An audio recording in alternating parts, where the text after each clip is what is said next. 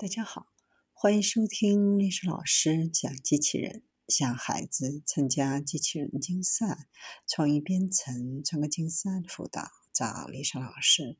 欢迎添加微信号幺五三五三五九二零六八，或搜索钉钉群三五三二八四三。今天历史老师给大家分享的是农作物运输机器人。农业技术已经在仓储和物流等领域站稳了脚跟。放眼全球的农业社区，辅助自动化还有巨大的潜力。有很多大大小小的公司在这个类别中开辟临机市场，计划解决各种作物的问题，比如采摘问题。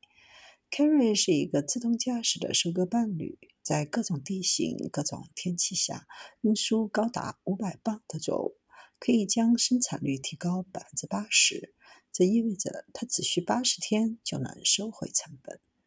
凯瑞依靠人工智能来运输手工采摘的作物，与人类一起工作，而不是试图直接取代精细的采摘过程。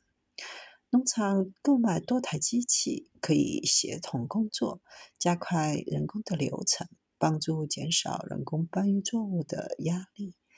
目前，公司还在探索一些合作开发，前期的系统费用为一万到一点五万美元。公司正在研究机器人技术及服务的模式，以此来降低成本。